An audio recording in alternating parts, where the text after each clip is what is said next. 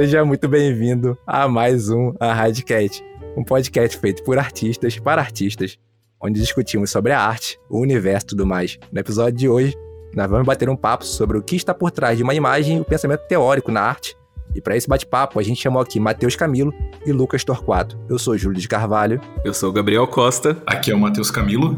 E eu sou o Lucas Torquato. Oi, gente, brigadão por aceitar participar do podcast. Eu sou fãzaço do canal de vocês. Tava desesperado para gravar com vocês aqui. Muito obrigado por separar um tempinho para falar com a gente. Que legal, cara. É, o convite chegou pelo, pelo Lucas. É, a gente tá produzindo esse canal tem mais ou menos um ano. Na verdade, esse canal já existia no meu nome. Eu fazia alguns conteúdos sozinho.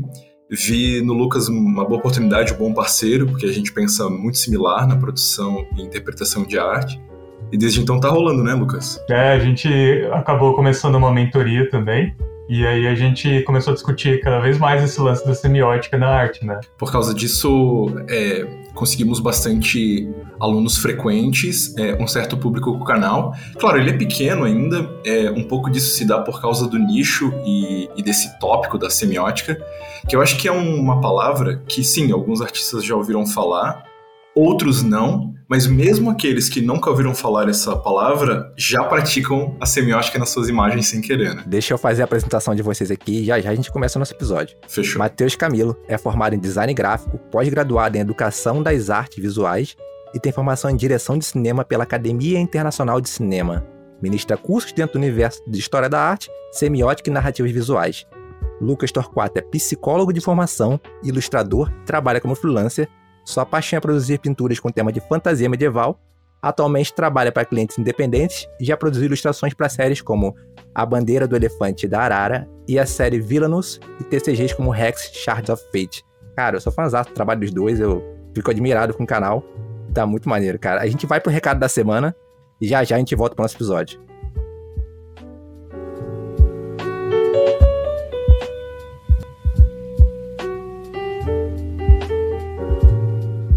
Fala artistas, vocês estão sabendo da última? Nós chegamos na Twitch. É isso aí, galera. Já pode chamar a gente de streamer e colar no canal toda quinta às 16 horas. Vamos chegar chegando com conteúdos exclusivos da Raid. Vai ter arte ao vivo, troca de feedback, bate-papo, estilo cafezinho de voz e muito mais. Para não perder nada é muito fácil. É só ir lá na Twitch e seguir o canal Unhide School. Falando em conteúdo ao vivo, esse mês de junho tá muito especial. Vamos celebrar o mês do orgulho LGBTQIA+, para trazer o bate-papo colorido todas sextas ao meio-dia e meia no nosso Instagram.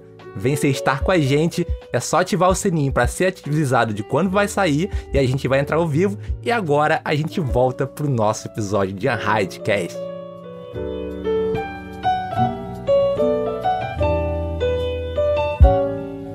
E agora a gente vai falar aqui sobre os temas que vocês abordam no canal, que eu sou muito, muito fã, cara. Eu acho que é, é o pensamento teórico por trás da pintura. O que, que você quer dizer? É muito importante. E foi o primeiro canal BR que eu vi sobre isso. E eu queria que vocês falassem um pouquinho de por que, que vocês desenvolveram a história de vocês, de vocês de ilustração, de, de arte, porque o Lucas saiu de, de uma área tão interessante Aí, como ele saiu, que é psicologia, pra virar ilustrador. Conta um pouquinho da história de vocês. É, bom, eu imagino que todo, assim como todo moleque do ensino médio que era apaixonado por, por desenhos ou acabava sendo influenciado uh, pelos entretenimentos da TV, pelos videogames, pelas revistas em quadrinho, acaba pesquisando e se deparando, meu, eu posso trabalhar com isso? É, é claro que quando tu é um pré-adolescente, tu vê tudo isso como uma maneira de se divertir mais e não trabalhar.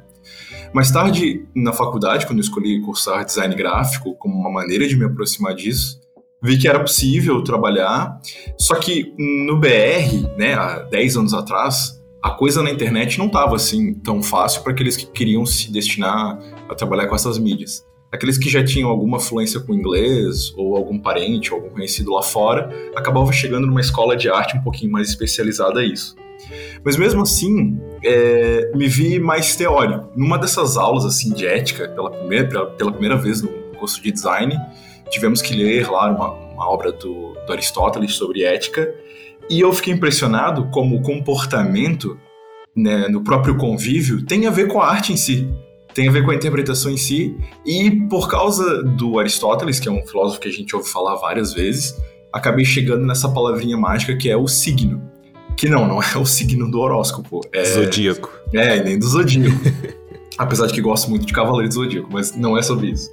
É, o signo, ele representa tudo que a gente faz. É uma palavra, é um gesto, é uma cor. É, e isso acabou me levando a um universo muito interessante sobre a interpretação.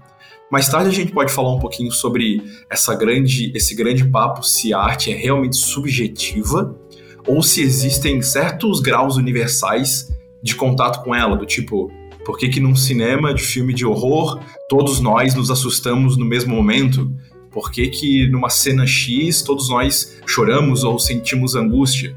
Se é verdade que a arte é subjetiva, ou seja, individual, é também é verdade que existe algo de multidisciplinar e universal.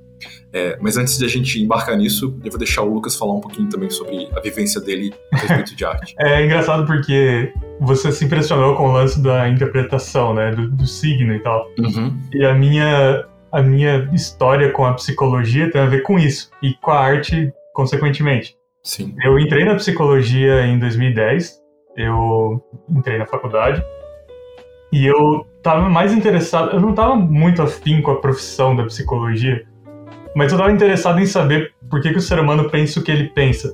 E aí eu não sabia que arte digital era uma coisa que eu faria algum dia, porque eu não tinha contato com isso. Eu tive o primeiro contato com pintura digital em 2011. Tipo, foi depois que eu entrei na faculdade. Uhum. E depois que eu, que eu percebi que eu, nossa, é mesmo, eu posso ser um pintor, eu, eu olhei as coisas de um modo muito diferente. Eu terminei a faculdade, mas eu ficava muito incomodado com isso porque eu queria ser desenhista, na real. Então eu acabei, junto com a faculdade, fazendo algum curso livre, mas era um curso muito pequenininho. E eu, um ano depois que eu fiz esse curso, eu comecei a dar aula nessa escola, que foi em 2012. É, era uma escola pequena, mas eu, pelo menos eu estava em contato com a coisa. E em 2014 eu me formei e fui trabalhar como psicólogo um tempo, em 2015. Mas aí eu percebi que ou eu continuava como psicólogo, ou eu precisava fazer alguma coisa como desenhista, né? E aí eu trabalhei oito meses num, num núcleo de proteção jurídico como psicólogo social. E acabei percebendo, não, pera, eu preciso fazer alguma coisa sobre isso. E aí eu saí em 2016 e fui fazer um curso com o Mike Azevedo. E aí, a partir de então, eu comecei a perceber que o que eu tinha aprendido na psicologia tinha essa função no, no desenho também, porque eu queria entender por que, que as pessoas gostavam de certas coisas na arte. E eu comecei a estudar e queria dar aula também algum dia, né? E aí, em 2017, eu terminei o, o curso do Mike, foi o melhor curso que eu fiz até então. E depois de alguns meses eu recebi o contato da Rex, né, da, da Rex Entertainment lá. Uh, e acabei fazendo meu primeiro trabalho internacional. E foi, tipo, muito massa, porque daí a partir de então eu só fiquei nesse meio mesmo. Só que depois eu comecei a conhecer o Matheus, né? E aí a gente começou a conversar sobre, ah, esse trabalho tem a ver com interpretar a arte, eu gosto muito do jeito que você faz certas coisas, certas texturas e tal. E a gente acabou conversando sobre esse lance da semiótica, dos signos e como que a gente interpreta alguma coisa e qual é o impacto disso. E a gente acabou elaborando uma mentoria por conta disso. Né? Tanto que a gente queria ensinar esse tipo de coisa também. Justamente. O, eu acabei por ver o trabalho do Lucas num dos grupos de ilustradores BR do, do Facebook, quando a coisa era mais ativa. E simplesmente por puro interesse, eu cheguei para ele e falei assim: Cara, acho muito legal que a tua arte digital, que com essa narrativa com cara de ArtStation, com cara de game, mesmo tendo uma cara mercadológica, vamos chamar assim, consigo ver por detrás do que tu faz um quê de fine art, um quê de arte tradicional. Eu não sei se é no teu brushwork, eu não sei se é na tua composição, e larguei isso para ele.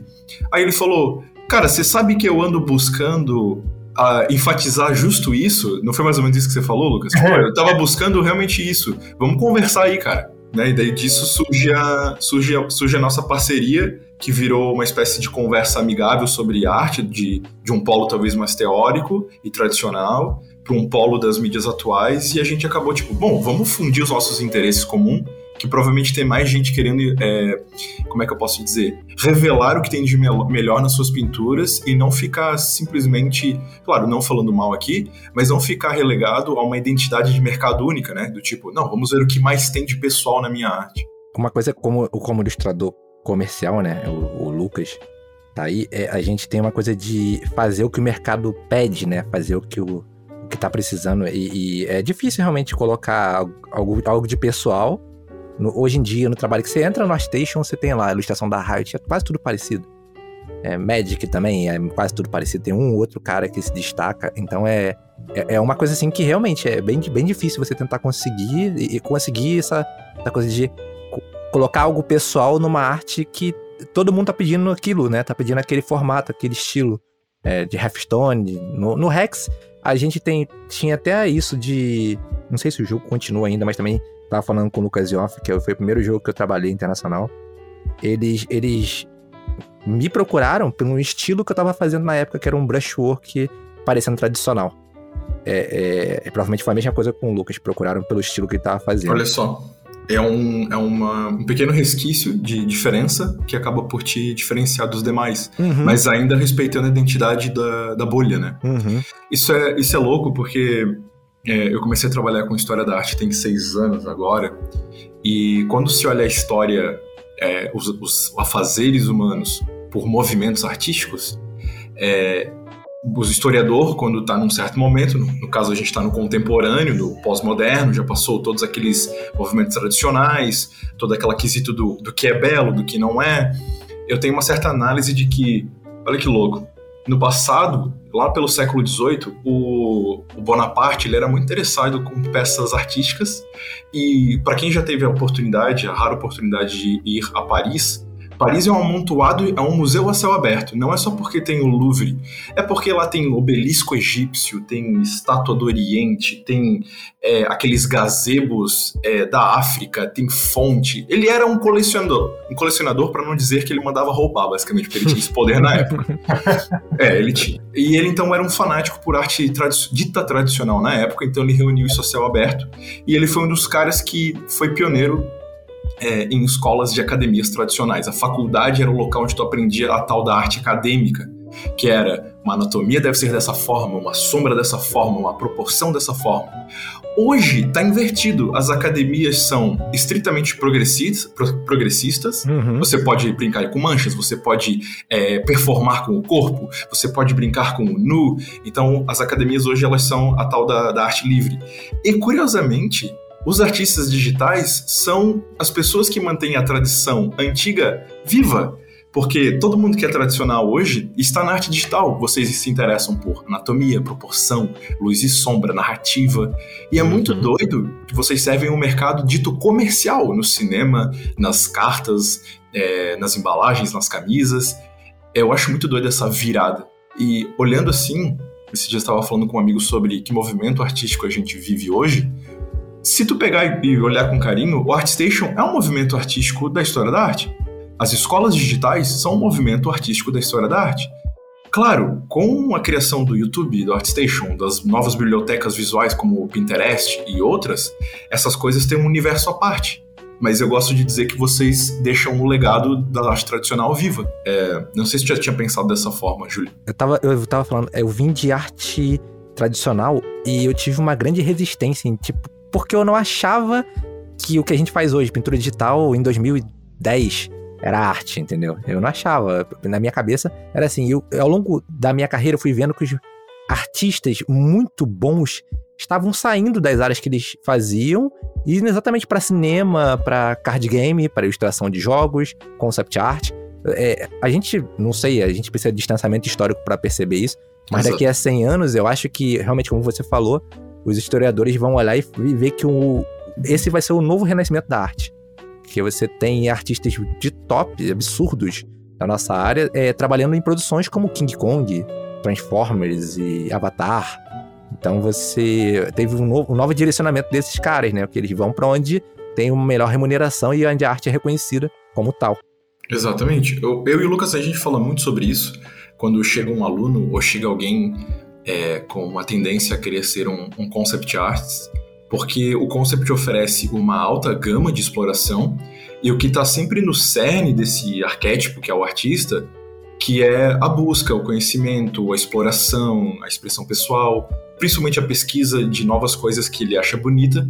Mas é muito louco como apenas. Vamos pegar só o, o lado do pipeline que está só o concept tem toda uma pesquisa, dá para criar todo um universo de biblioteca só de concept, inclusive tem livros só disso, obviamente, como sai das produções depois. Mas tu faz parte de uma pequena engrenagem que mais tarde vai sair num produto final, e às vezes esse produto final ganha críticas pesadíssimas. Mas no processo dele tem ingredientes de, de ouro, assim, né? Então é muito doido como essa indústria funciona. Que, não, não é mais ou menos isso, Lucas? Tem um lance de que os nossos alunos chegam pra gente falando: eu quero fazer um concept, e o que ele entrega, na verdade, é um produto final. Uhum. E o concept, ele é um produto final, entre aspas, quando ele é entregue para a empresa, né? Só que ele faz parte do pipeline, exatamente. Então, é, por ele fazer parte de algo, ele, ele não é final. Ele, é, ele é só um meio para você chegar em outra coisa que é o final, né? Que é o filme em si. Então, as pessoas fazem uma grande confusão entre concept e ilustração, porque elas tendem a encarar o que o artista de concept resolve mostrar como sendo final. E o que muitas vezes é mostrado como concept no ArtStation não é concept, é, é ilustração. É um final, né? E daí a gente andou desconstruindo essa, essa noção para justamente fazer as pessoas entenderem que tem um processo por trás de que tem é, umas teorias que a gente pode abordar para tentar deixar a coisa acontecer de forma fluida e tal, e não, não necessariamente você depender de todo um contexto para você produzir um concept. E você pode produzir esse concept por si mesmo, sabe? Sem, sem você ficar tão preso a alguém te contratar e tal, porque o lance de ter uma ideia é um uma das coisas que travam as pessoas, principalmente. Por isso que eu no canal eu acabo falando tanto de criatividade, de se inspirar, de se manter ativo fazendo as coisas e tal, porque muita gente fala, poxa, eu quero fazer, mas eu não sei o que fazer. E eu quero fazer um concept, mas eu não tenho ideia. Como assim, né? Como assim você quer fazer um concept e você não tem ideia? Você tem que ter ideia para fazer o concept. Então, parece que falta o essencial e as pessoas estão meio perdidas, porque o mundo apresenta um monte de coisa e a gente tá, tá tentando interpretar o que elas querem apresentar. Mas, mas perceba, né? Pelo concept ser uma ferramenta de resolver trabalho, se eu pego um briefing, se eu pego um roteiro que é Cavaleiro Negro versus Anjo de Luz, essas palavras vão servir de direção para o concept concretizar essa ideia. O concept ele precisa ter um chão na qual pisar, né? E Sim. uma coisa que talvez a gente tenha que reforçar mais no BR é que se um, estudante novo entra nesse mercado, entra nos cursos, e ele, por acaso, adora uma pintura é, com uma composição final e etc., e fala que ele quer ser um compositor, e no final ele acaba trabalhando na mídia de concept, tem alguma coisa nessas informações cruzadas. Ele viu uma coisa e gostou, mas ele produziu outra, ou vice-versa. É, boa parte de escolher ser um artista é ver se tu tem é, a tendência a gostar daquela mídia. O que eu quero dizer com isso? Não tem problema nenhum você escolher ser um desenhista. Mas tem gente que desenha da forma que um, que um escultor esculpe. Entende o que eu quero dizer com isso? Uhum. Então, é, é, bem legal que você tenha um, um bom tempo de experiência para testar a mídia que você melhor se adapta e que sinta que é natural para é, você também. Eu, tava falando aqui que na, na, no início da minha carreira eu relutei bastante em aprender pintura digital e começar, porque eu achava que não era arte. E uma coisa que é, eu vejo algumas pessoas falando é que o que a gente faz, como é arte para produção, entretenimento, não é arte. É, Matheus, Matheus e depois Lucas podem responder. O que, que vocês consideram como arte? Tem uma barreira, um limite que a gente possa dizer assim, tipo, a partir daqui não é mais arte? Banana na parede com uma fita. É arte. Ah, eu, eu, sabia, eu sabia que vir essa. Eu sabia que vir parede, essa. Parede em branco com certificado. Um óculos no chão, que todo mundo achou que era uma obra de arte. Ah, essa do óculos é um clássico, né? Essa do uhum. clássico, é o clássico. Ó, eu vou me permitir ser palestrinha e depois o Lucas vem com um pé no chão. Um pé no chão Pera, só, só, um, só um detalhe aqui pra, pra você ouvinte. O que a gente discute aqui é uma conversa, não é regra, tá? Não é regra. Cada um aqui vai dar opinião, vai falar o que pensa, você compartilhar da mesma ideia não, pra você aprender, aprender coisa nova, mas não é regra. A não ser que eu fale, se eu falar é regra. Pô, olha, olha só que, que coisa curiosa, né? Você, tava, você mencionou antes que a história no futuro pode enxergar o hoje como um novo renascimento. Isso, do ponto de vista da história, é, seria errado, porque, por exemplo, a palavra renascimento vem do renascer grego que os italianos queriam na época do iluminismo, né, que foi lá por 1500. O que, que eles queriam renascer? Os moldes dos gregos antigos, as proporções matemáticas, é, nada de adornos exagerados, proporções humanas, etc. e tal. Então hoje a gente não renasceria nada, a gente simplesmente teria é, um momento novo e original. Mas de qualquer forma, sobre o que é arte e se há um limite. Para os tradicionais, existiam regras, sim, impostas sobre proporções. Quando eu falo tradicionais, a gente pode voltar no tempo e setar o mundo grego. As estátuas seguem regras, tem regra para pose, para gesto de mão, é, cálculo do tamanho do peito, dos ombros, dos olhos, se vira para cá, a altura. E tudo isso sempre serviu de uma base fundamental, mesmo para aqueles que vieram a quebrar as regras no futuro. Mas de qualquer forma, tivemos aí o Renascimento que respeitou isso, o Barroco que respeitou isso. Quando a gente chega em 1800, que tem a criação da máquina fotográfica, todos os artistas que eram apaixonados em olhar para a realidade e copiá-la, vamos chamar de realismo por enquanto, sofreram um choque. Por quê? Se a máquina fotográfica pode registrar a coisa como ela é, com uma foto, por que, que eu, artista do realismo, vou continuar pintando o real, sendo que a foto faz isso? Caramba. Aí, Aí o que aconteceu? Uma baita quebra de mídia. A foto ela registra o real, o pintor não precisa mais registrar o real. E o que, que a gente estava falando antes? Que o pintor tem um pouco dentro dele essa coisa de investigar, de estilizar. Então o real deixou de ser e curioso, porque a foto já faz aquilo. Caras como o Van Gogh, o Manet, o Monet, que eles eram os impressionistas, eles descobriram uma nova forma de registrar o real, que não é com formas reais, e sim com a impressão da luz no papel. Se vocês procurarem qualquer pintura do Monet, vocês vão ver que a pintura ela é bem é, é, feita de luz, ela parece que é feita de camadas de nuvens, assim, sendo bem poético, porque eles queriam registrar a impressão de luz. Então eles inovaram. Essa inovação causou um baita rebuliço na sociedade, do tipo, meu, isso não é arte, cadê as formas sólidas? Cadê os volumes? Cadê a perspectiva? Não que eles não respeitassem isso, mas eles estavam dando ênfase em outra coisa. Muito bem. Após eles, mais gente tentou encontrar outras formas de representar a realidade. Só por luz, ou só por sombra, só de cima, só de baixo. Inovação atrás de inovação. A sociedade se adaptou com o passar do tempo a arte abstrata surge daí, e os primeiros caras a tentar pintar só quadrados, só triângulos ou uma, uma tela só de azul surgiram já nos tempos modernos, pensem aí 1920 para frente. E nesse mesmo período, a televisão, o, o, jornal, os folhetins e os quadrinhos já estavam a toda. Então as mídias já estavam é, borbulhantes, as coisas estavam é, somadas. E a coisa começou a ficar performática. Vocês já devem ter ouvido falar do Marcel Duchamp, que é aquele cara que botou o pinico no museu é, e, e, e, pregou uma peça em todo mundo, porque todo mundo aplaudiu o pinico dele. e ele falou assim: Porra, vocês estão doidos? Vocês estão aplaudindo, aplaudindo um pinico? É uma piada? Não era isso? Não é arte para mim. Não era só intenção, que daí, né? Não era a intenção dele. Era, era. Só que daí, olha que curioso. Ele deu um tiro no próprio pé porque ele acabou criando um movimento artístico da própria crítica ele criou o tal do Red Made, né, que é o pré-pronto. É pegar um copo e botar na galeria. Se a gente se distanciar e permitir ser criativo e filosófico, o que o Duchamp fez na sua brincadeira foi algo bastante inventivo. Por quê? Se o pintor no passado queria expor a realidade em tinta, que mais tarde o fotógrafo conseguiu, qual seria o próximo passo do realismo? É usar a realidade em si. Então, sim, faz sentido eu pegar um objeto e expor no museu para eu olhar de forma filosófica. Então, eles mandaram bem pra caramba, de alguma forma. Só que daí, como a piada estava indo longe demais, artistas como Malevich pensaram o seguinte: porra, se o Duchamp conseguiu fazer a realidade real, será que eu consigo fazer a irrealidade e o nada? Será que eu posso fazer o contrário? Aí ele foi o primeiro cara que pintou um quadro todo preto, e todo mundo aplaudiu o quadro preto do Malevich. A partir daí, esse carro desandou.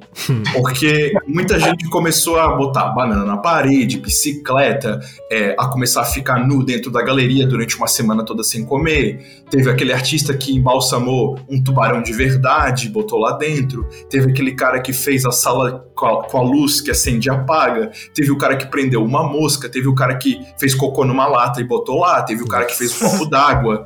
Então, assim, é, isso daí acabou dando fama e má fama para os experimentos ditos bastante, entre aspas, artísticos.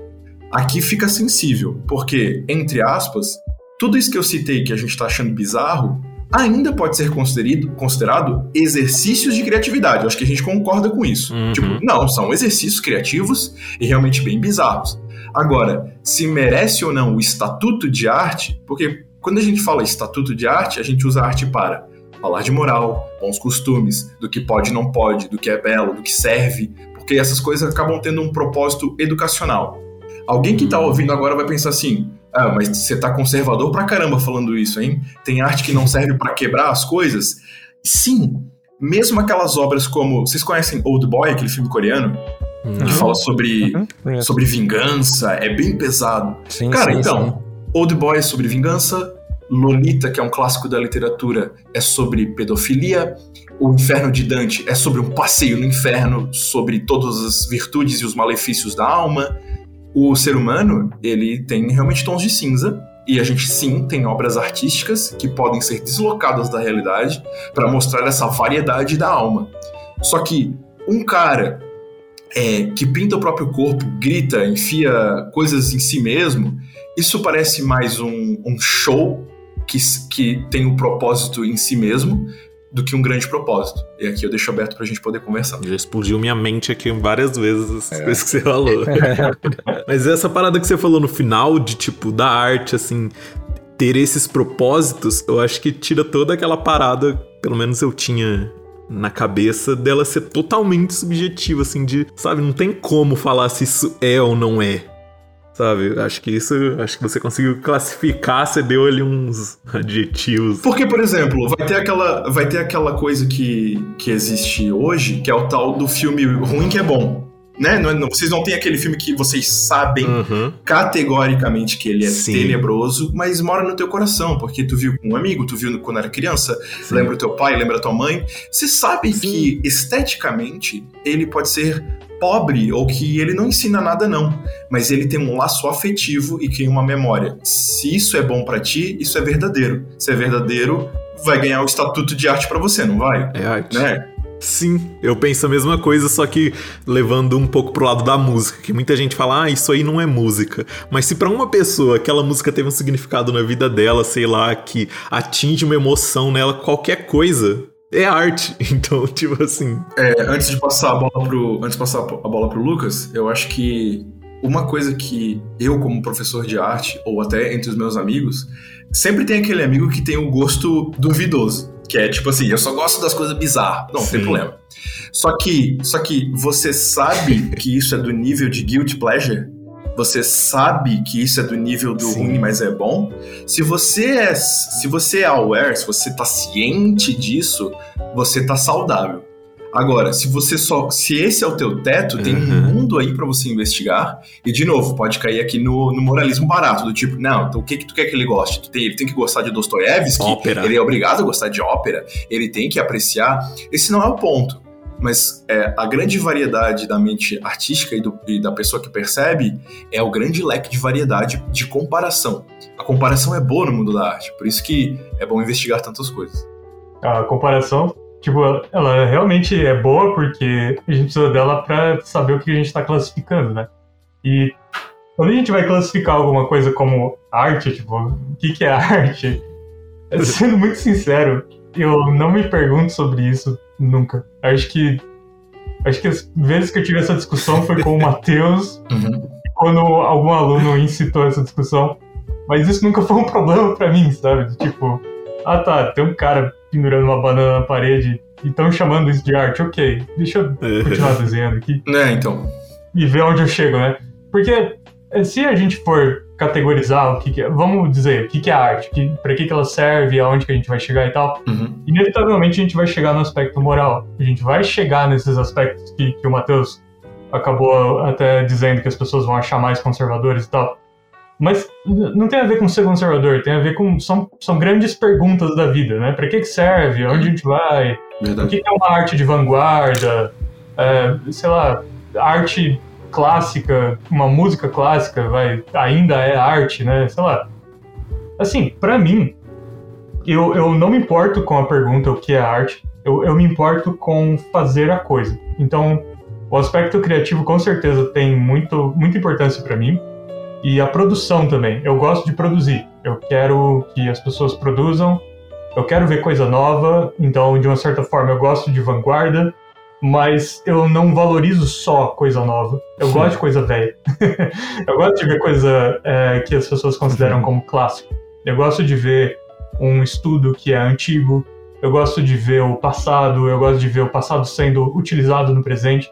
Eu tenho uma visão bastante utilitária de arte. E, e eu acho que justamente por isso eu não, não ligo tanto para essa pergunta, porque, afinal, arte de quê que a gente está Uhum. considerando? né? Arte, de, é, arte clássica, né? Arte que eu tenho que fazer uma série de regras para cumprir, Hum. e aí só se eu cumprir essas regras eu vou ser considerado um, um verdadeiro artista. Ou eu tô fazendo vanguarda que não tem regra, é, e, e, sei lá. Ou a gente tá nesse espaço é, cinza da vanguarda que você não é considerado vanguarda se você não cumprir Uhum. certa regra. Tipo, é ridículo pensar nisso. Isso, Então- isso que tu falou é legal, porque foi mais ou menos é, um pouquinho antes do que a gente chama de mundo moderno industrial, que apareceu pela primeira vez a palavra eclético, que é a fusão de vários gostos e estilos. E a, a profissão que mais usou do ecletismo foi o design de interiores. Na época que o Beethoven estava vivo, era muito comum as pessoas chamarem decoradores, começa essa profissão aí, e começaram a vincular, a surgir revistas e grandes catálogos de como decorar a sua casa com gessos, ornamentos, etc. É, e hoje, quando a gente conhece alguém que fala que essa palavra está muito assimilada à música, né? Ah, sou Uhum. eclético na música. Ou seja, você não gosta de nada. As pessoas falam, não, sou eclético, você não gosta de nada. Ecletismo, ecletismo é ruim, tem que ser específico. O ecletismo hoje talvez seja o nosso movimento artístico. Por quê? Foi o que o Lucas falou de forma acertada. Arte de quê? Se você faz arte pro YouTube, tem certas regras lá que dá pra quebrar ou não que as pessoas esperam ler. Aí aqui a gente entra na arte de perceber. Tem os trejeitos do YouTube, tem os trejeitos do ArtStation, tem os trejeitos de quem faz stories e arte pro Instagram, tem os trejeitos do cara performático no palco, tem os trejeitos do professor showman na sala de aula, tem ah, os trejeitos do podcaster e tal. Então a gente está num momento estritamente é, volumoso de várias mídias, várias maneiras de repercutir arte, que nada mais é do que se comunicar. E numa oportunidade muito bacana no passado, num café filosófico sobre isso, um cara fez essa pergunta de ouro, do tipo, levantou a mão no final desse papo todo e perguntou: tá bom, então o que, que eu sei que, que é bom ou não no YouTube? Aí, aí eu falei, meu amigo, no passado, antes a gente tinha a igreja e o Estado para dizer o que, que era bom o que, que era ruim. Agora você está numa terra é, desértica, na qual não existe uma visão da igreja ou do Estado ou disso, daquilo que vai te falar o que, que é bom ou ruim para arte. É você que tem que conceber. Só que daí sim a gente vai cair num universo extremamente complexo, que é justamente por isso que a gente está conversando sobre isso agora. E nenhum de nós tem uma bússola é, Uhum. tão específica. Algumas vantagens da história nos guiam, alguns artistas nos guiam, e assim a gente vai indo. Na real, aqui a pergunta não tem resposta, gente. É um paradoxo. O que que é arte que não... É porque, é porque se tiver, é que se tiver a gente pode pausar aqui e ir pra casa, né? Depois é, acabou o podcast. e olha, bateu uma brisa agora aqui do nada, assim. Se uma coisa que alguém tentou fazer, acho que é mais difícil, além de classificar o que é arte ou não, o que ela é então, se ela não é arte? Hum, eu, como eu falei antes, pra não. É, um, eu, eu odeio. é uma ação, é um movimento? É, É, um- pode ser. Para não, eu não gosto de quebrar o circo de ninguém. Por isso que eu chamo de, de dinâmica criativa, de como tu Ah, falou, entendi. ação. Não tem nenhum problema, claro que é uma ação. Tu, Sim. tu exerceu criativamente em O cima uma ideia. resultado Tu, de um exercício criativo nem sempre é arte, então. é, eu vou, acho que vou me arriscar por aí. Você falou sobre experimentação que eles começaram a experimentar lá na, quando a gente estava conversando sobre história da arte, que eles começaram a experimentar. E uma coisa que acontece é, em arte digital, a gente segue muito processo.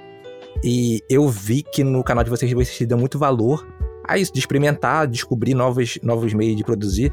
É, eu queria saber o papel da experimentação na arte, na pintura, no nosso meio de produção, se não é mais fácil e rápido progredir seguindo um caminho estabelecido por alguém que já obteve o resultado que a gente está almejando. É, então, a experimentação, ela tem muito a ver com a nossa, o nosso crescimento enquanto artista mesmo. Porque eu posso seguir o processo dos meus professores, por exemplo, eu aprendi um processo com o Mike. Uhum. E se eu seguir o processo dele, a minha arte fica muito feia. Porque. não porque o processo dele é ruim, mas porque eu não me identifico com aquele processo. Hum. E eu acabei desenvolvendo a minha forma de hackear o processo dele no início da minha carreira para eu me dar bem na coisa. Então eu acabei fazendo meu meu próprio jeito. Mas quanto mais a gente explora essas, essas novas formas de entender, é, de estudar um assunto do tipo cor, né? É, você acaba desenvolvendo ferramentas, no caso do, do, Photoshop, né, da arte digital, ou no Procreate, você acaba selecionando certas ferramentas que você gosta mais e acaba indo por um, por um lado que você fica confortável. E na minha cabeça, o processo ele tem que ter um objetivo, ele não pode ser simplesmente começar a fazer e chegar em nada. Você tem que ter uma, um objetivo claro, do tipo, eu quero fazer uma cena em perspectiva com um personagem iluminado é, com uma luz fria e uma sombra quente, sei lá. E aí você tendo esse objetivo, você começa a abordar esse problema de formas diferentes. A gente cai naquele lance de que a falta de criatividade tem muito a ver com resolver problema, né? Às vezes a gente diz que tem falta de criatividade, mas na real a gente não sabe resolver problema. A gente não tem falta dela, a gente só não sabe como abordar esse problema.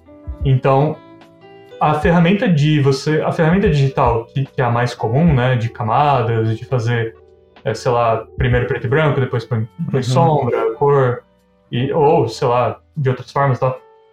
É, essa ferramenta pode te limitar porque você pode entender de outra forma, que nem o, o Matheus estava falando do impressionismo, né? Você pode entender a realidade de uma certa forma e você quer pôr ela, sei lá, você quer começar fazendo a luz, não quer começar fazendo a linha, entendeu? Então, para começar fazendo a luz, você precisa de um quadro preto, né? Daí você vai ah, clareando o quadro, sei lá. É, então, depende muito de pessoa para pessoa, mas eu, eu, gosto sempre de enfatizar esse lance de você explorar o máximo que você pode para atingir um resultado, não para você simplesmente é, criar coisa do nada, assim. Tenta, tenta atingir um resultado, tipo, ah, eu gosto de cards do Magic, eu quero trabalhar para eles um dia, vou fazer um, um método meu para fazer um card de Magic sabe? Vou tentar chegar lá com um método específico. E vai, vai testando. Exato. Eu, eu acho que o, os artistas, daqueles que usam tela, pode ser no computador ou realmente tela de tecido, é, deviam, deveriam se comunicar mais com os atributos da sua mídia. Se tu liga hoje um canal de gente resolvendo problema de engenharia civil, é, resolvendo problemas de design de interiores, é, e plantas, eles sempre vão falar: Meu, me pediram uma cozinha, mas eu tinha simplesmente só 3 metros quadrados. Ah, então eu encontrei uma bancada e essa geladeira móvel e essa tubulação que enquadra aqui, aqui, aqui, e a gente resolveu esse problema. Então, eles usaram da mídia deles, que é o design de interiores, para resolver uma problemática de tamanho. Quais são as problemáticas do mundo da imagem? É um briefing a ser cumprido, um pedido ou simplesmente uma vontade de se expressar. A vontade de se expressar ela é mais difícil porque ela é geral e infinita. Então, quando é geral e infinito, é difícil estabelecer um tema. Se por um acaso tu não consegue estabelecer nenhum tema, é, volta os teus olhos para o que é possível na mídia. Tipo o quê? Tamanho de tela, cores, manchas, alturas é, e composições. Te bota uma, uma problemática do tipo assim: cara, eu nunca pintei uma imagem com um quadro extremamente wild. Eu queria que ele fosse é, extremamente retangular. O que é possível de representar em quadros extremamente retangulares, ou quadrados, ou com muita altura? A tela ela acaba por te gerar ideias e princípios que podem se estruturar só por causa do tamanho da tela, ou te bota uma problemática de cor. Como é, criar uma composição interessante com paletas monocromáticas? Eu posso usar simplesmente tons de vermelhos, e laranjas. É, a criatividade ela surge por causa de um problema inicial. Pode ser muito simples e sempre surpreende. A gente tem a tendência de achar que o, o limite é o que zoa a criatividade, mas Não. é justamente ele que potencializa ela. Exato. falou, como que eu vou resolver uma imagem monocromática para ela ficar boa, né? Como que eu vou fazer uma imagem que tem só ela é preta e branca e ela só pode ter uma cor e um ponto específico. Hum, o que, que, eu faço? Esse, esse, esse, exercício, ele é uma coisa muito interessante de se fazer, porque parece que a gente está se privando de uma coisa maravilhosa que é a infinidade das possibilidades, né? Mas na real a gente está se forçando a fazer algo bom. É que nem um atleta que vai é, precisar correr tantos, tantos metros ali em tanto tempo, ele está colocando um limite o limite é tantos metros e, e, o que ele quer atingir é tanto tempo. Pois. E aí ele, ele tem que chegar naquilo de qualquer forma, ele vai testar, vai ver o quanto ele pode. E claro, tem as óbvias diferenças, entre arte e atletismo, mas a pegada é a mesma coisa, tem o, tem o limite, e o limite vai fazer com que você descubra novas formas. E lá nas nossas. Desculpa, Lucas, e lá nas nossas experimentações, que foi o que o, que o Júlio perguntou, é, tudo começa. É, previamente com um limite. A gente se questiona, bom, Lucas, hoje a gente vai botar qual o limite? Vamos, vamos fazer um setup de palavras-chave que a gente gosta. A gente começa com coisas que a gente gosta para facilitar também o nosso pensamento.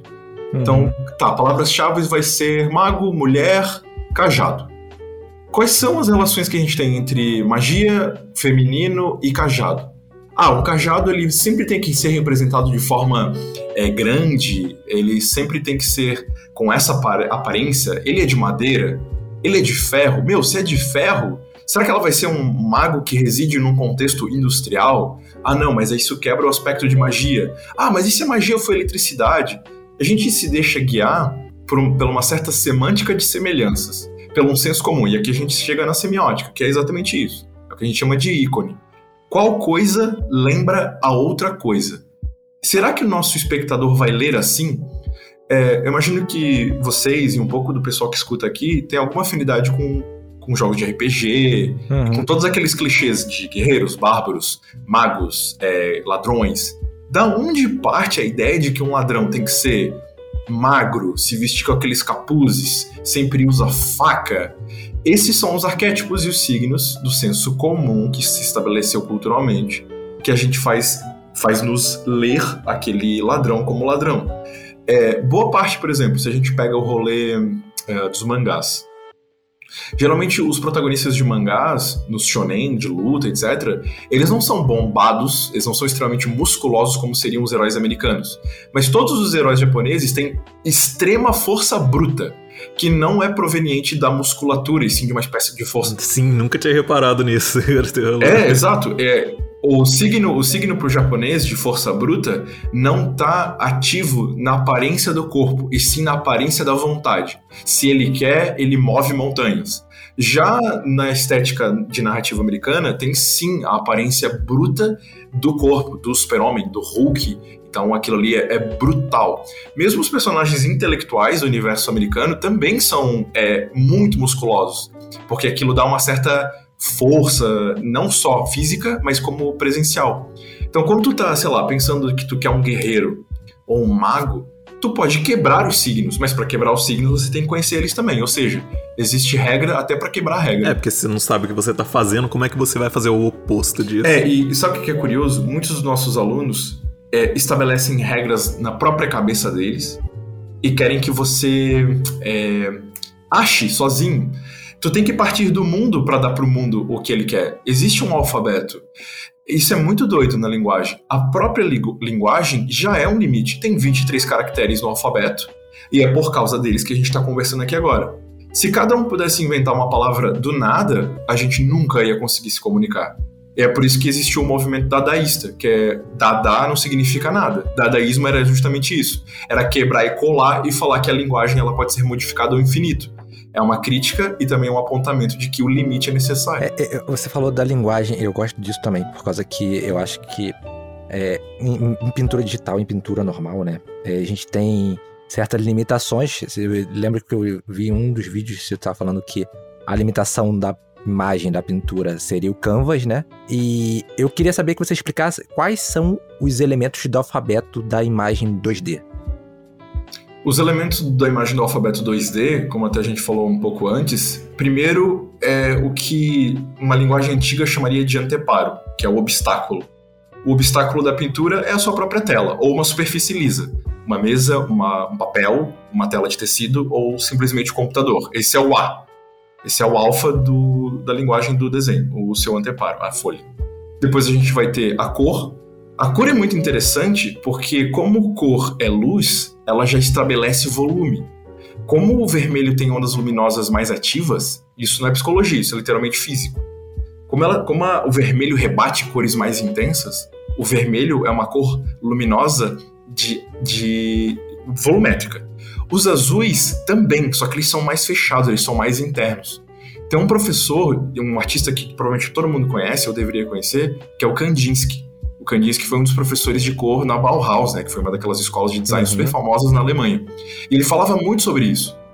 Se você quer ser um bom artista, dedique-se muito é, no, no alfabetismo visual das cores, porque as cores têm volume, luminosidade e que por causa disso possuem velocidade. É por isso que a gente considera, às vezes, o azul uma cor triste ou estática ou serena ou fria. Não porque no toque ela é fria, mas é porque ela não rebate com tanta intensidade a luz. Então a gente tem o Canva e a cor com todas essas maravilhosas é, possibilidades. A forma é também muito curiosa. É, seria o nosso C. Se o Canva é A, a cor é B, o, as formas, os shapes seriam C. Só que os shapes, eles têm também elementos em 2D e 3D. Um triângulo é diferente de uma pirâmide. Uma pirâmide estabelece faces, estabelece altura. Aqui a gente entra no mundo do volume 3D. E isso também é, vai modificar. Tem aqueles artistas que adoram ser flat. Tem jogos que são flat, são jogos arcade. Tem gente que adora aquela volumetria, dar aquela sensação de que o quadro pode ser atravessado como uma janela, uma figura muito ao fundo no último plano e uma figura muito à frente. Essa também é outra característica. Outra característica pode ser a gente entra em subgêneros, uh, que seria anatomia, movimento, e por último, tudo isso, a grande composição, né? a grande salada de frutas que é possível com tudo isso. Eu tenho certeza que os pintores que estão ouvindo agora, e até o pessoal que está aqui conversando, vocês se caracterizam mais por uma letra do alfabeto do que por outra. Por exemplo, o Lucas é apaixonado por começar os quadros dele com mancha. As manchas, para quando ele está lá pintando, ele está trabalhando direto com volume, é assim que eu enxergo.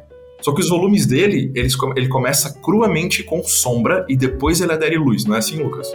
É, às vezes eu brinco do outro lado, mas é basicamente isso. Eu gosto de mancha. enquanto, enquanto tem outros artistas que, que preferem trazer linhas, e tem outros que preferem trazer uma ideia, e escreve a ideia, né? Isso é, é muito interessante porque a, a, o Canvas ele vai limitar esse aspecto de é, cor, luz, sombra, e a gente e, e o volume e tal. E a gente ainda tem que amarrar tudo isso em passar alguma coisa. E a gente se pergunta de novo naquele lance da arte, né? Mas tem que ser, tem que passar alguma coisa para ser arte. Tem que ser isso, tem que ser aquilo, tal, não sei o quê. E uma das coisas que, o, que os nossos alunos trazem de dificuldade é justamente não considerar que a pessoa que está olhando o, o, a pintura precisa entender aquilo de alguma forma, porque ou ele tem que atrair um cliente, ou ele quer um like pela arte dele. Exato. Ou ele quer simplesmente se expressar de alguma forma, mas muitos alunos querem se expressar, eles na verdade eles não querem só pôr, eles querem pôr e querem que alguém interprete.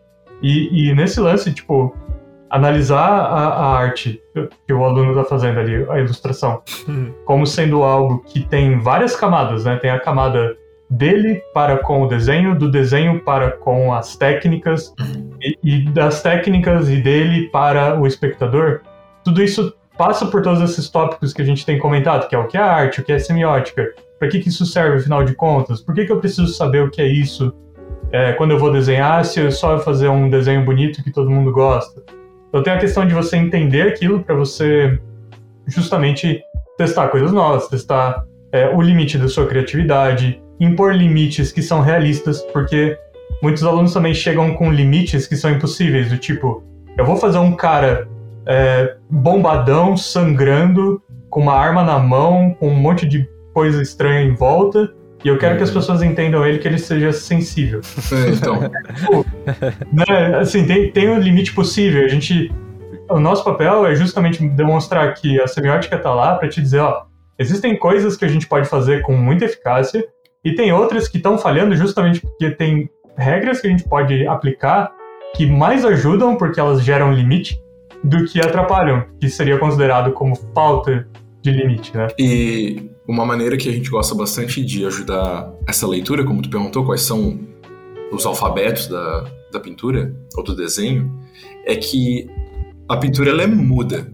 Ela não emite som, ela tem simplesmente um, um apreço pela visão, é uma arte de ver.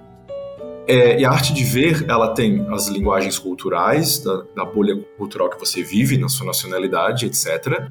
Mas ela também brinca com uma coisa maravilhosa, que é o espaço. Como assim? Se um cara vem e fala pra gente que ele quer uma obra de extrema violência, que foi o exemplo que o Lucas deu. Porra, eu adoro imagens que tratam da, tratam da ação, de, de, coisas que são brutais. Então eu quero esse guerreiro, então ele tem um monte de ponta na armadura dele, ele tem uma escopeta, uma arma pegando fogo, etc, etc. E ele vai lá pinta esse guerreiro no centro do canvas. Faz tudo escuro, não faz diferenciações, não brinca com contraste, não brinca com nada que tenha assimetria ou que explore dinâmica. E essas são as linguagens na hora de você entender que você quer fazer uma imagem que exalte a ação. O que exalta a ação numa imagem não é coisas clichês como uma armadura em chamas ou alguém morto no chão. É aonde você posiciona esses elementos, esse texto visual, como eu gosto de falar, no teu quadro.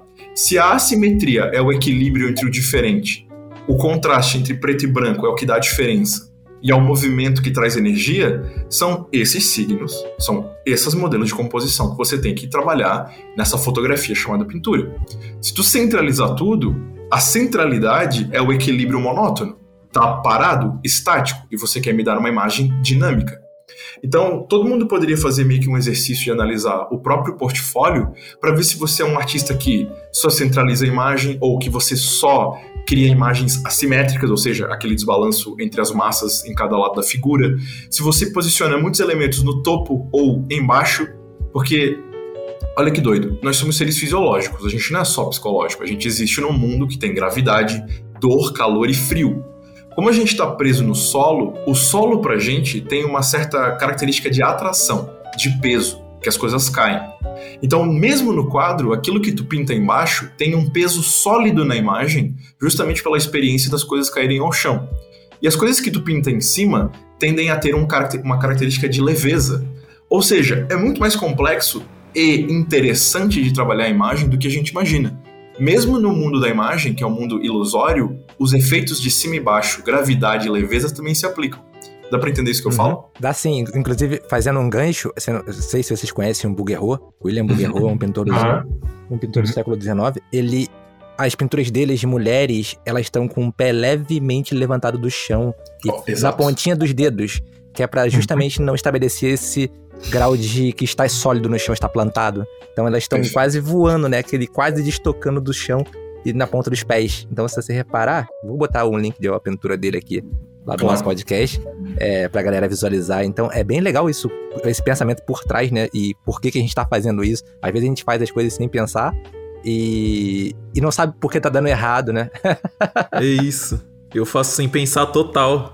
Eu apenas imagino assim, será que vai ficar legal? Acho que vai e faça. Olha, no fim, no fim, é, o pensamento se vai ficar legal é o que tem que estar tá na tua cabeça. Não, porque se tu bota o Lucas às vezes pega no meu pé assim, não, vamos, não vamos botar tanta camada assim pro aluno pensar, pô, o cara acabou de iniciar. é... Eu só quero que ele escreva eu gosto de maçã, Matheus. Eu não quero que ele escreva maçã em latim, não precisa. Não, não é para fazer isso, relaxa. É, e ele tem toda a razão. Boa parte do, do papel do artista, que é uma maneira muito prática de investigar as coisas, é, é esse fazer. Porque a linguagem artística é o, a, a, pesquisa em si. Você vai desenhar e vai ver se ficou bom. É muito honesto. É muito doido como tem toda essa coisa, né? A gente tá num grande malabarismo uhum. aqui. Acho que eu tô até teorizando demais. Da imagem, filosofia e história, muitas coisas, muitas bússolas para nos guiar na interpretação, mas no final é muito honesto.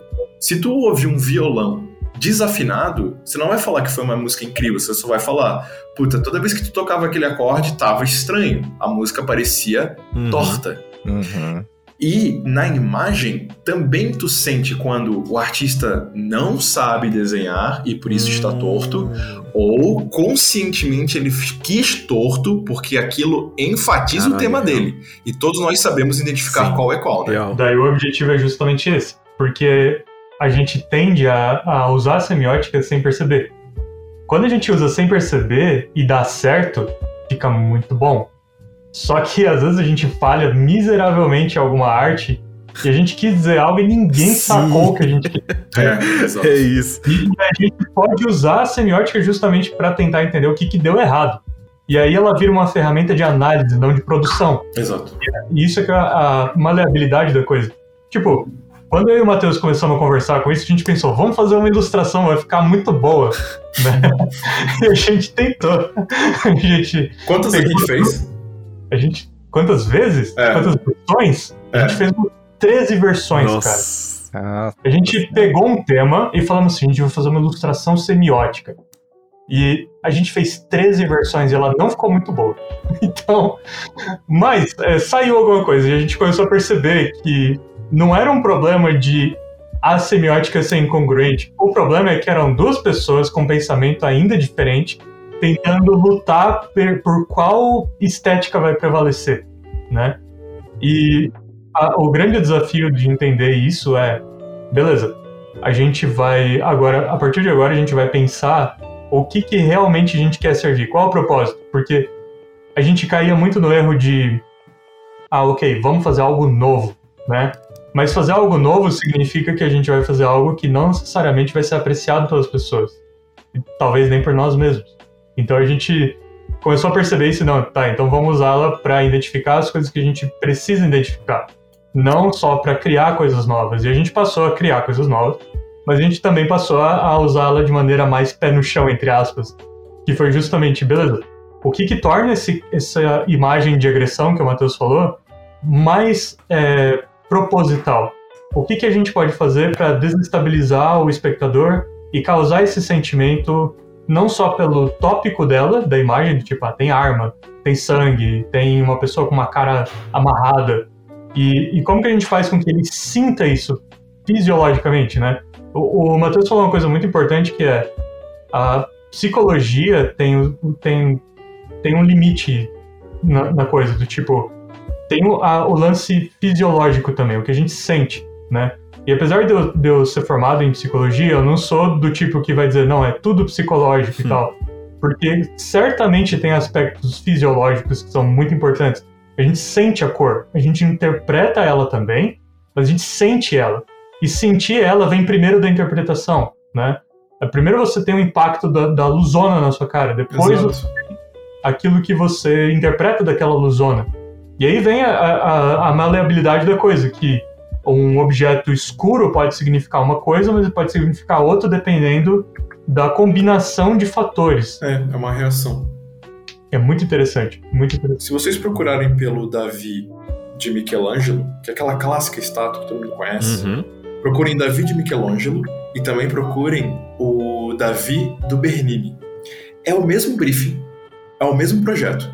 É o Davi versus o Golias, o humano versus a coisa grandiosa, a fraqueza versus a força, que é uma das histórias da Bíblia, da, Uhum. que é essa capacidade humana de usar uma, uma capacidade técnica de se livrar de um problema. Então é apenas um menino que usa uma pequena funda para acertar o olho de um grande titã poderoso.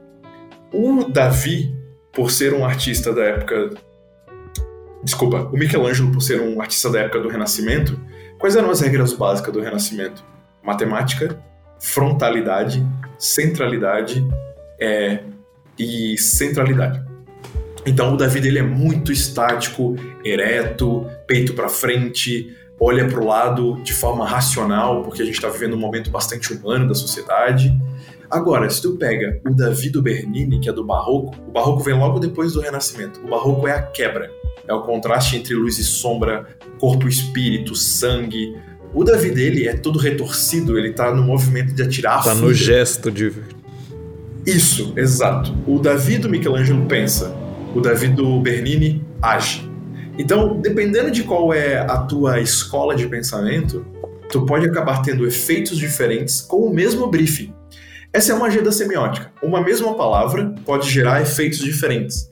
Só que você tem que estar bastante consciente, ou pelo menos pertencer a um padrão, para chegar num resultado palatável para os Mas isso não vai, por exemplo, martelando na cabeça da pessoa e faz ela associar aquilo? Porque, por exemplo, vou usar um exemplo até recente, que é sobre a vacina. Teve uma época que, que isso me pegou, que eu falei, caramba, olha os caras usando isso a favor deles, né? Não vou falar de governo nem de nada. Mas a, a, tinha uma notícia em que a foto, assim, vacina chinesa, não sei o que. E a foto da matéria era uma foto, assim, totalmente escura, num ambiente totalmente todo dark, assim, uma coisa meio é, sótão, sabe? E aí, vacina, sei lá, é, da, da Pfizer, e era uma enfermeira toda felizona sorrindo na foto da matéria, ah, sabe? Com certeza. Sabe como isso passa, Cara. assim, na cabeça e fala, mano, eu não vou tomar essa outra vacina, sabe? A pessoa não vai falar por causa da foto, mas ela vai olhar aquela foto, ela vai associar aquilo a coisas que ela já teve, aí ela vai olhar outra vacina, ah, felizona, ah, tô bem, saúde, felicidade, então... Tá, tá vendo, Gabriel? Tu acabou de reforçar aquilo que a gente tava falando sobre que a a, arte é muito honesta, né? Pô, tu viu uma chamada de texto na qual é a imagem que dá o tom sombrio da, do texto, né? Então, a imagem é muito capaz de informar coisas bastante objetivas. Uhum. Ou seja, características sombrias, obviamente, nos fazem é, lembrar momentos sombrios, tenebrosos, uhum. que podem te machucar, que podem ter a ver com essa coisa da alma negra, você tá triste e tal. É, é bem por isso que a gente precisa de um bom é, leitor de arte. Me falha a memória agora de quem que fala de que. Será que foi o John, John Ruskin? Ele fala assim: a arte tem dois poderes: o de fazer e o de ler. Apesar de o pessoal falar que a gente está num momento cultural, que nada existe, ninguém tem arte, cara, sempre houve arte e a arte sempre vai existir. O problema é que a gente tem maus leitores de arte. Aí tem todo o quesito de se a Netflix é o fast food da arte, se os fake news são é, também essa arte de é, baixa que só quer manipular. Aí a gente vai ter toda uma gama de pais preocupados com os filhos enfornados no computador, que é uma má influência.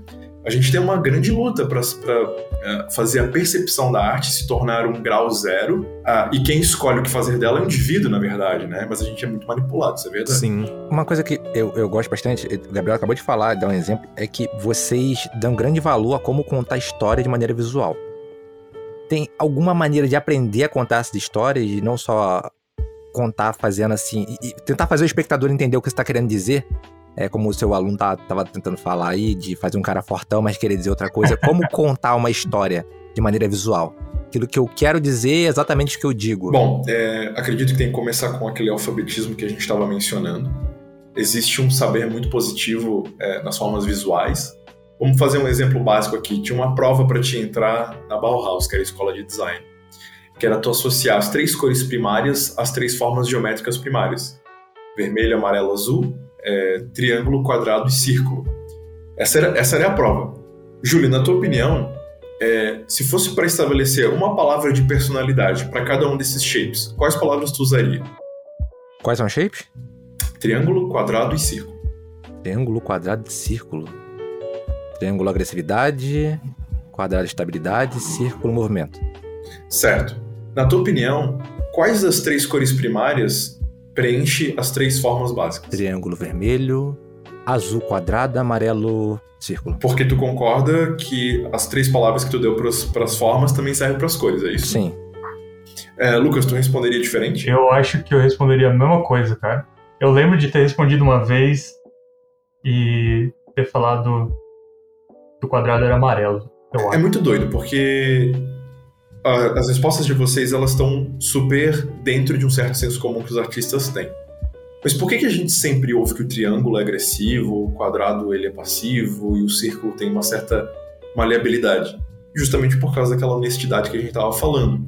Os shapes circulares, as formas orgânicas da natureza, sempre, sempre foram sempre é, benquistas pelo olho, a gente sempre as considerou gentis.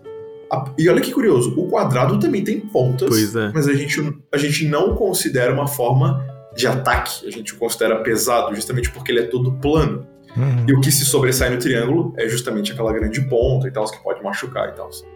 Pro, pra Gestalt, desculpa, pra Bauhaus, a, a resposta seria vermelho pro quadrado, porque não existia um, uma forma exatamente quadrada na natureza.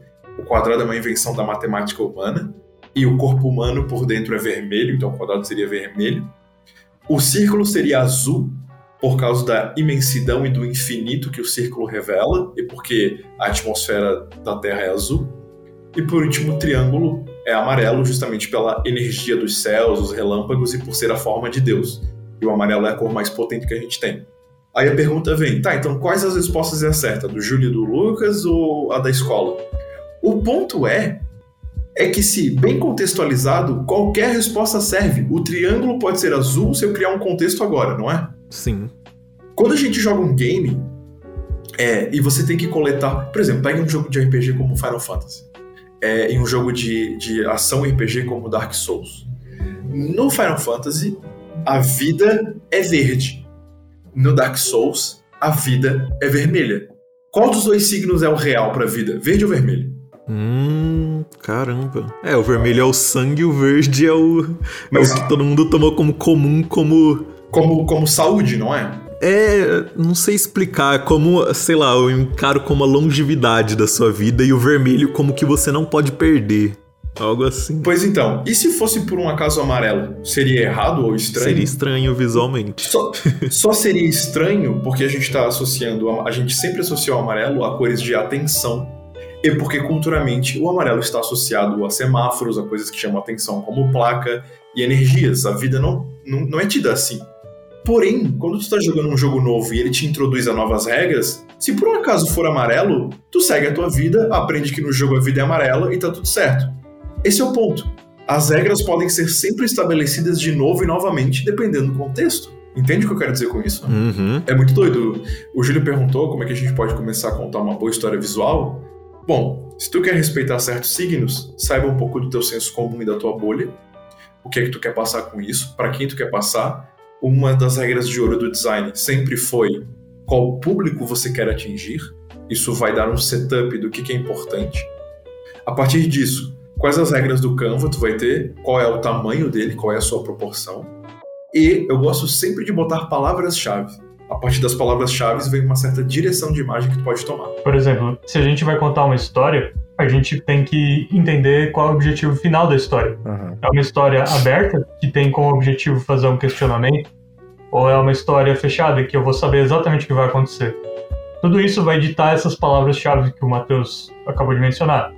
Então é um processo fluido que a gente vai ter que pensar em conjunto. Para algumas pessoas é muito simples, porque elas têm dificuldade, têm facilidade de, de mostrar alguma coisa, né? Tipo, ah, eu quero contar a história de um soldado triste que perdeu um amigo na guerra, né? Sei lá, daí ele já tem pronto, mas para muitas pessoas isso é muito difícil, justamente porque muitas pessoas não têm é, uma facilidade em entender o que elas querem falar. Uhum. Elas sabem o que elas querem desenhar, do tipo, é, eu sei desenhar um soldado, sei desenhar um rosto triste. Eu tenho dificuldade de emendar tudo isso numa história concisa. Então, para facilitar esse processo, a primeira coisa que a gente pensa é aonde você quer chegar? Você quer fazer uma, uma arte pro League of Legends? Ou você quer fazer uma arte pro Magic? Ou você quer fazer uma capa de livro de terror? Onde você quer chegar? Qual, qual vai ser o estilo? Seu estilo vai ser realista? Vai ser, sei lá, cartoon? Onde você vai chegar? Isso já conta pra gente certas coisas, do tipo, uh, beleza, você quer fazer um, um terror? Você fazer um terror utilizando quais formas de pintar. Então, e a forma de pintar vai dizer o, a, a, o tom da sua história também. Se você usa um pincel extremamente sujo para fazer a arte, ela fica toda texturizada, por exemplo, né?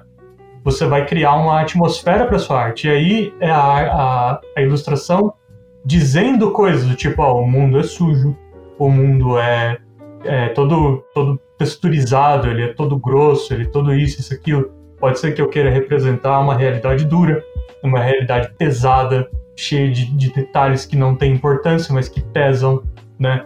Tudo isso parece meio, sei lá, perdido, assim, só falando, né? Mas faz muito sentido quando a gente tem uma história concisa. Então, esse é o meio de fazer, né? O passo atrás é detectar essas palavras-chave, tipo tristeza, solidão, sei lá, esse tipo de coisa. O passo indo para a ilustração é ah, eu vou fazer uma imagem escura, uma imagem é, com uma pessoa que tem, um personagem é pequeno no canvas para mostrar como ele tá sozinho, né? Esse tipo de coisa. Sabe um, sabe um jogo que é estritamente semiótico? Que eu, eu acho que ele existe só porque alguém falou isso no bar e a ideia, e a ideia foi pra frente. Horizon Zero Dawn. Foi uma É. ideia, foi uma ideia bem posta do tipo, já imaginou se na época das cavernas, na verdade, os dinossauros fossem máquinas perdidas de um outro tempo? Pronto, isso foi suficiente para dar um gatilho conceitual de criar um jogo baseado numa ideia de inversão de signos, aonde na verdade um animal é máquina e o humano explora a máquina para lidar com a própria máquina, que é o bicho. É, é daí que surgem algumas boas ideias e criativas por si, sem nenhuma grande narrativa por detrás. Só uma contradição de símbolos, né? E olha que interessante. Ah, como é que é o nome da personagem? A Aloy? Uhum. O, o, o que foi estabelecido, o que o jogo estabeleceu desde o começo, desde a capa, foi dinossauros igual máquina. Isso. Uhum. Foi a palavra-chave, as palavras-chave. Dinossauros igual máquina. Qual é a roupa dela? Ela usa um arco, que é todo tecnológico, né? É um arco e flecha. Ela usa aquelas coisas penduradas como se fossem peles, né? Peles, couro. Só que lembra que dinossauro é igual máquina. Por consequência, orgânico é igual máquina. As árvores não são de metal.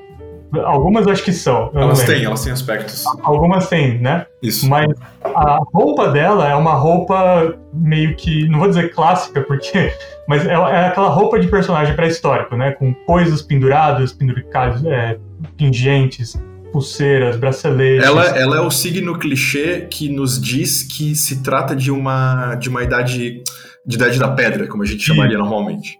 Exatamente. E aí tudo é tecnológico. Então você tem a resposta na limitação. Bom, se o orgânico, se o dinossauro é tecnologia, o orgânico vai ser tecnologia. O humano eu quero que seja humano. Então é outra limitação também. Mas eles vão ter esses aparatos orgânicos que seriam os pingentes de dentes, né? De tipo colares de dentes, Uhum. braceletes de couro, é, o arco e flecha que seria de madeira e corda. Tudo isso que seria orgânico vai ser Máquina. metal, Uhum. entendeu? Vou botar o link aqui né, pra todo mundo que não tá vendo. Inclusive, eu vou colocar o link dos Davis que o Matheus Isso, citou. por favor. Vou por colocar favor. lá na, na descrição do episódio.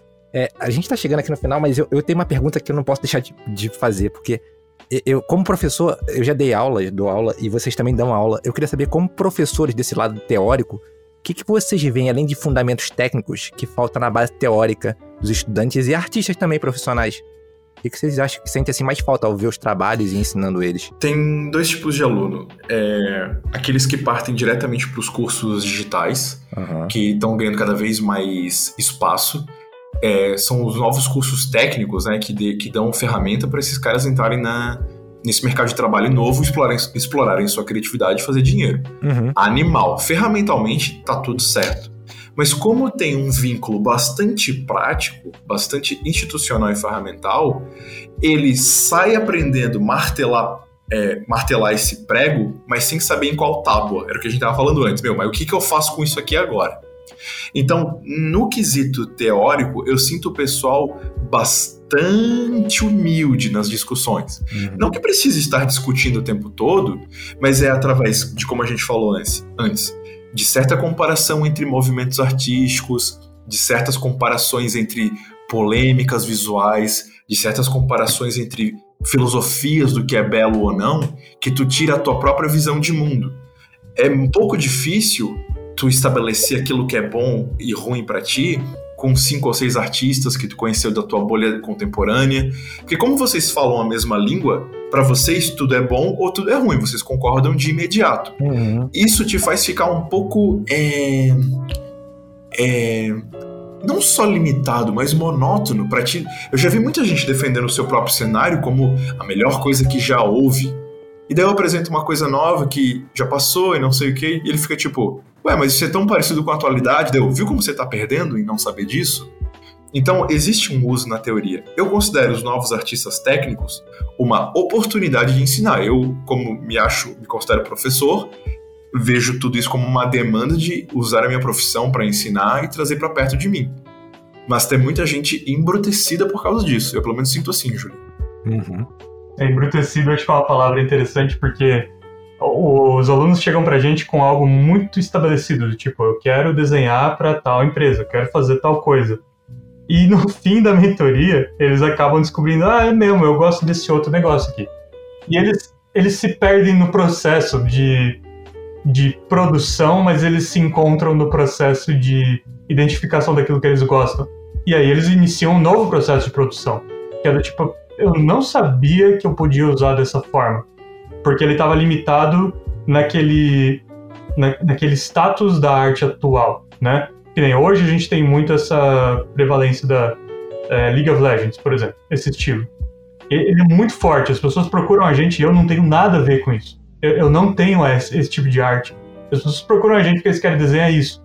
Então isso diz o quanto que a pessoa está interessada nesse estilo porque foi martelado na cabeça dela que ela gosta daquilo de uma certa forma ela pode gostar, tipo, ela curte a, coisa, tipo, legal, eu também curto, mas uh, muitas vezes a pessoa acha que tem que ser aquilo.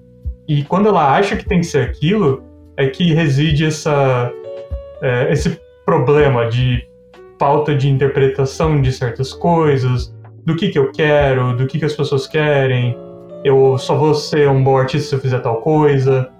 Então a gente tenta ressaltar outros aspectos também. A gente fala, mas por que você quer fazer assim? É, né? eu, eu costumo indicar bastante, bastante material. Eu incentivo a leitura pra caramba. Uh, vários dos nossos alunos acabam comprando os livros, a gente tem discussões bastante interessantes.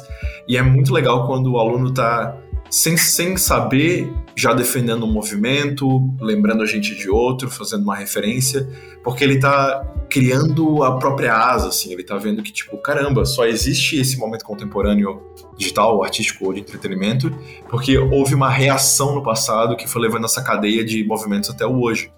Isso te deixa seguro, te dá comparação e te dá terreno para explorar cada vez mais de forma segura.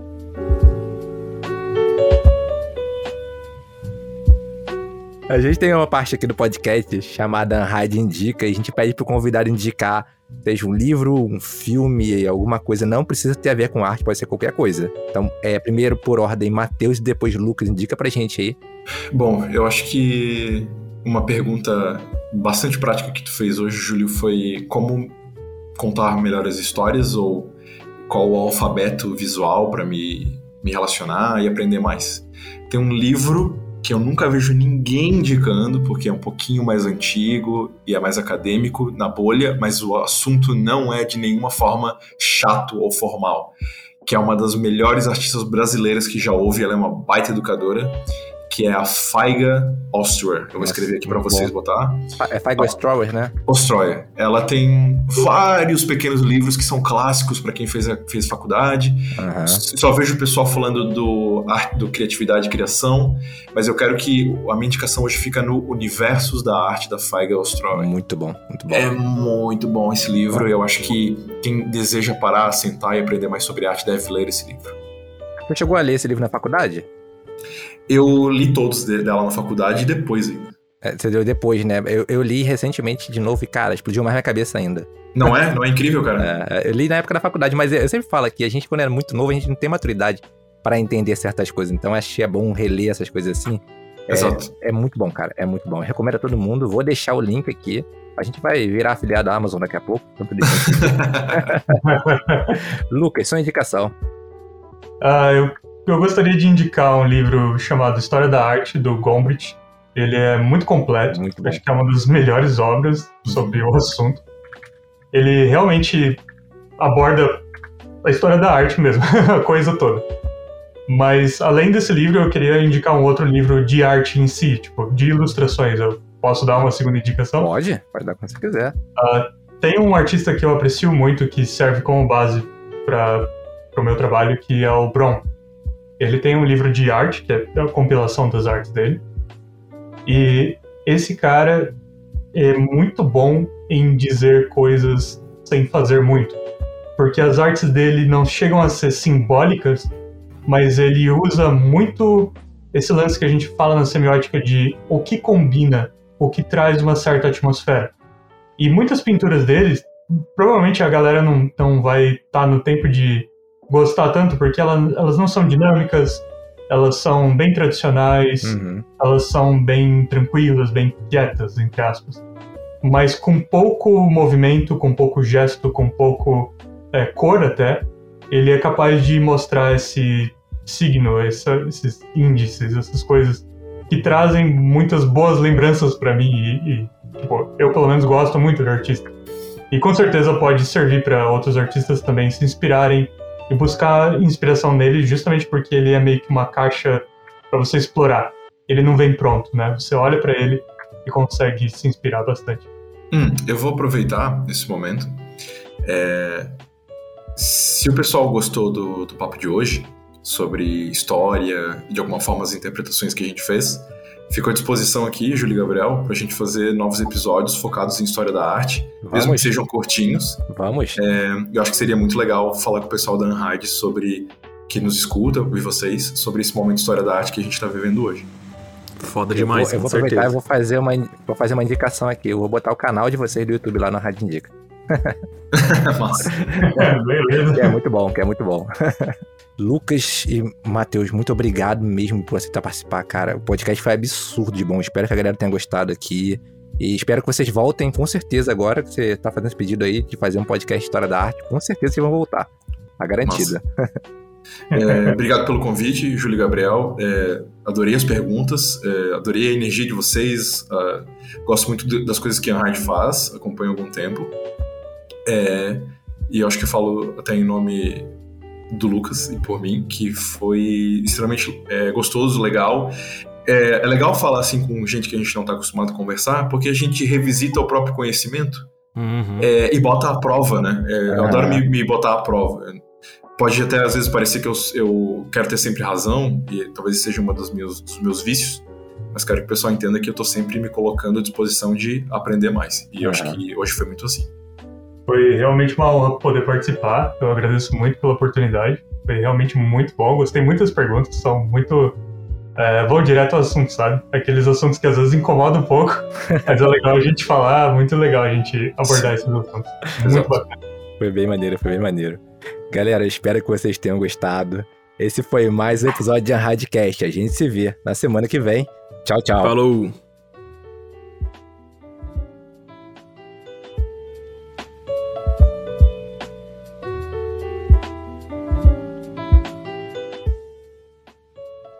Seja muito bem-vindo a mais um a Radcast. Um podcast. O que, que aconteceu aí?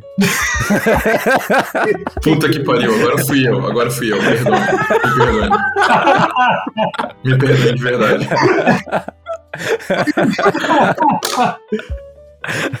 O Gabriel vai colocar isso na edição final até seis já, cara. Esse Gabriel sempre me zoa na edição.